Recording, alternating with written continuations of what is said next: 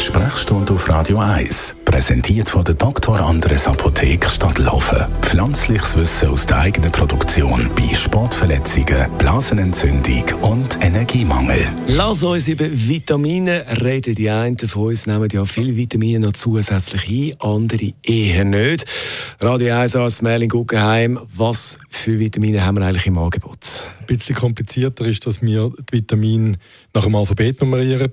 Ähm, aber es gibt nicht alle, weil verschiedene hat man fälschlicherweise als Vitamin bezeichnet, dann wieder rausgehört. Also es gibt A, B, C, D, E und dann kommt man gerade zum K. Und die dazwischen die gibt es nicht. Und B gibt es noch B1 bis B, ich glaube 12 mit der, gibt es mittlerweile.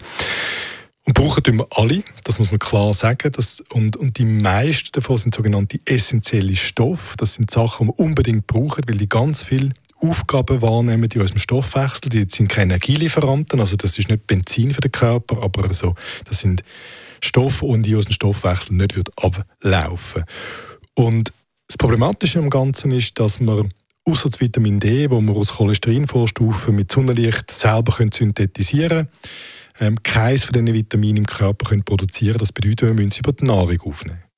Was sind so die Klassiker? Welche fehlen meistens dann, wenn man sich ausgewogen einigermaßen ernährt?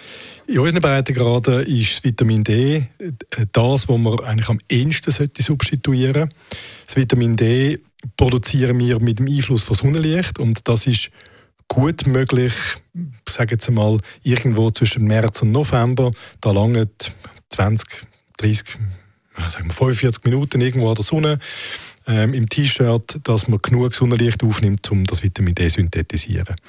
Ab November spätestens wird der Einfallwinkel von der Sonne so flach, dass das nicht mehr geht. Da könnte man 20 Stunden im T-Shirt draußen sitzen, also wer das bei den Temperaturen noch will und würde nicht genug produzieren.